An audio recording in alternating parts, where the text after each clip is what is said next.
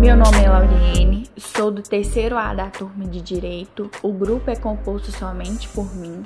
Optei a falar sobre o direito à nacionalidade.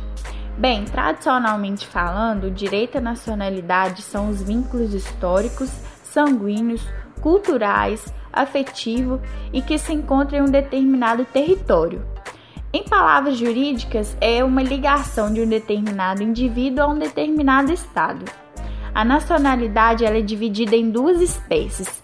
A primária, que também pode ser chamada de originária, ela é definida como fato gerado pelo nascimento de uma determinada pessoa, onde há dois critérios distintos a ser observados. O insanguinis é um vínculo sanguíneo decorrente de uma filiação, não importando a localização que o determinado indivíduo teve sua nacionalidade.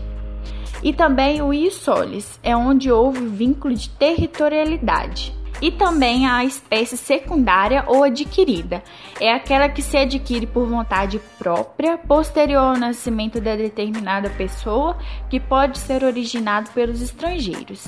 Porém, há dois conflitos de nacionalidade: o positivo e o negativo. O positivo é em casos de polipátria ou multinacionalidade. O negativo no apátrida, aquele tipo de pessoa que não tem nenhum tipo de pátria. O brasileiro nato são os considerados os nascidos na República Federativa do Brasil, ainda que sejam de pais estrangeiros, desde que eles estejam a serviço do país. Entendendo que serão necessários brasileiros natos aqueles que nascidos em território nacional.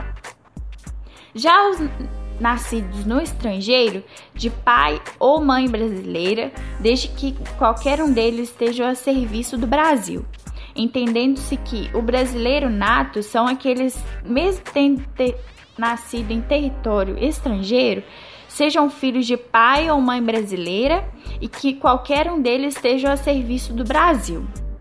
Por fim, há também os nascidos no estrangeiro, de pai brasileiro ou mãe brasileira, desde que eles estejam registrados em Federação Brasileira competente ou venham a residir na República Federativa do Brasil.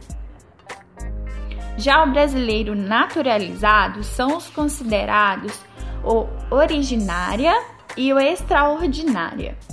A originária é a pessoa que desejam naturalizar no Brasil, e a extraordinária são os indivíduos que não originários na língua portuguesa.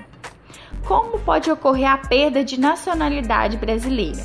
Bem, através do cancelamento da naturalização por sentença judicial, em virtude de atividade nociva ao interesse nacional.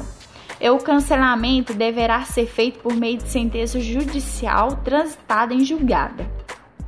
Há também a proveniente de aquisição é promovida de uma forma voluntária por um procedimento administrativo via decreto presencial. É, a reaquisição da nacionalidade são possíveis duas formas de reaquisição da nacionalidade. No caso de cancelamento da naturalização, é, só será readquirida através de uma ação reacisória através da decisão judicial anterior e também no caso de aquisição de outra nacionalidade. A nacionalidade poderá ser readquirida através de um decreto presencial, caso o brasileiro esteja morando no Brasil. Bem, esse é o meu trabalho, espero que vocês gostem. Muito obrigada pela atenção.